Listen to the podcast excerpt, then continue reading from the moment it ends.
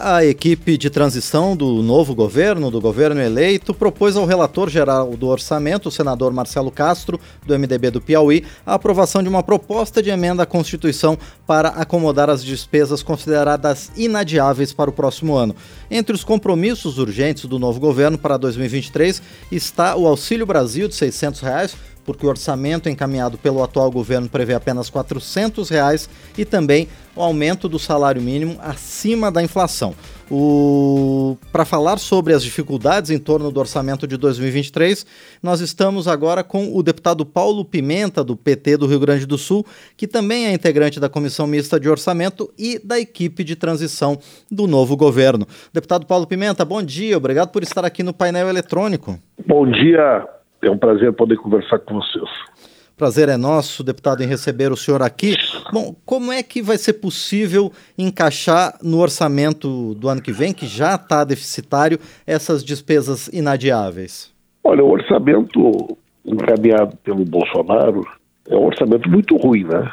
Como você mesmo disse agora, o auxílio emergencial que ele prevê no orçamento é de 400 reais, né? durante toda a campanha eleitoral eu nunca disse isso. É, você tem coisas elementares como merenda escolar, transporte escolar, né? que você não tem nenhuma previsão. Uh, transporte escolar tem 465 mil no orçamento. 465 mil não dá para comprar uma van. Na área da saúde, você tem só na atenção básica e na questão dos hospitais, vocês estavam falando agora um pouquinho aí sobre cirurgias eletivas, né? Tu tem 8 bilhões a menos. Então vê que tem é, coisas que, independente do nosso governo, obrigatoriamente elas precisam ser incluídas no orçamento. Né? Saúde indígena praticamente foi é, extinto todos os programas, todas as ações na área da saúde indígena, né? Mesmo na questão das vacinas, tem um bilhão e cem a menos, né? As universidades têm 3,5 bilhões a menos no orçamento para 2023 do previsto para 2022. E nós temos alguns compromissos, que são compromissos fundamentais. Né? Por exemplo, habitação popular. Não tem nenhuma previsão de recursos no orçamento para habitação popular. E nós queremos retomar o programa Minha Casa Minha Vida já a partir de janeiro. Não é possível. O país está desde 2016 sem praticamente construir uma casa, um loteamento popular. A, a fila de espera cresceu muito. E nós temos o compromisso de garantir o auxílio emergencial, né, o Bolsa Família, de 600 reais e mais 150 reais por criança até seis anos em cada família desse país. É uma política de combate à fome, à miséria, né? compromisso do presidente Lula que nós queremos honrar. E o orçamento não prevê nada disso. Então nós precisamos fazer uma adequação. A ideia da PEC foi uma ideia de comum acordo entre o senador Marcelo Castro, que é o nosso relator. Nós já conversamos né, com o presidente da comissão, o deputado Celso Sabino. Ele estava no estado dele ontem, no Pará. Nós já conversamos com o presidente da Câmara, com o presidente do Senado, no sentido de abrimos um diálogo sobre isso. Semana que vem o presidente Lula estará em Brasília.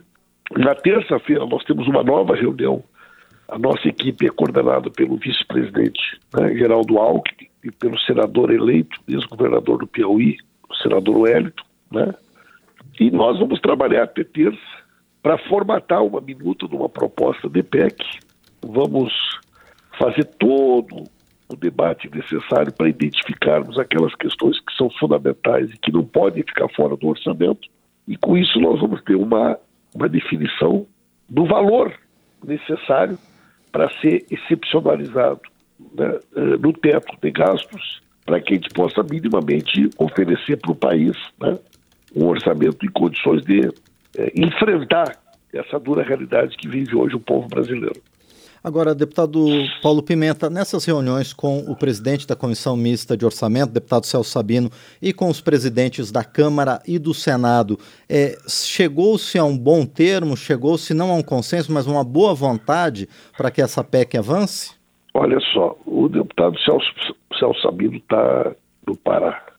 O presidente da Câmara e o presidente do Senado vão ter é, conversas com o presidente Lula a partir de terça-feira. Né? O presidente Lula já tem feito um contato telefônico com o deputado Arthur Lira, Rodrigo Pacheco, e até agora todas as pessoas que nós temos conversado têm mostrado grande disposição e vontade de nós construirmos um ambiente, né, um esforço de convergências no país. A marca desse governo que sai é a má gestão, o rombo das contas públicas e a corrupção, além desse ambiente de ódio e de intolerância. Nós queremos virar essa página.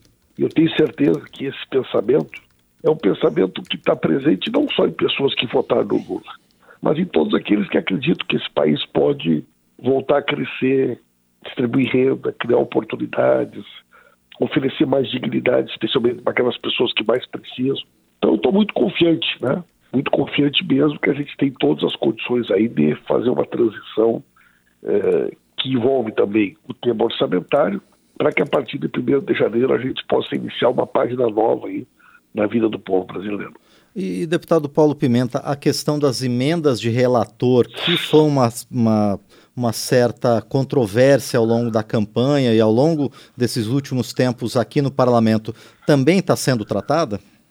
Nós não tratamos essa, essa questão na reunião com o relator, até porque é uma questão política, né?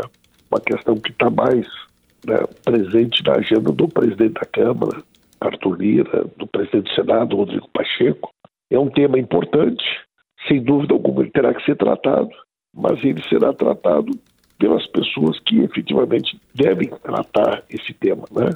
No momento oportuno, e tenho certeza que a partir da semana que vem, com a vida do Lula, boa parte dessas questões também terão um outro encaminhamento. Perfeito. Bom, nós conversamos então com o deputado Paulo Pimenta, do PT do Rio Grande do Sul, ele que integra a equipe de transição para o novo governo, o governo do presidente Lula, que foi eleito pela terceira vez para comandar o país, e também é membro da Comissão Mista de Orçamento. Deputado Paulo Pimenta, eu quero agradecer por sua disponibilidade em nos atender e também pelas informações que o senhor tem trazido para a gente aqui no painel eletrônico. Muito obrigado. Muito obrigado, um abraço para vocês. Este foi então o deputado Paulo Pimenta, do PT do Rio Grande do Sul, aqui no painel eletrônico.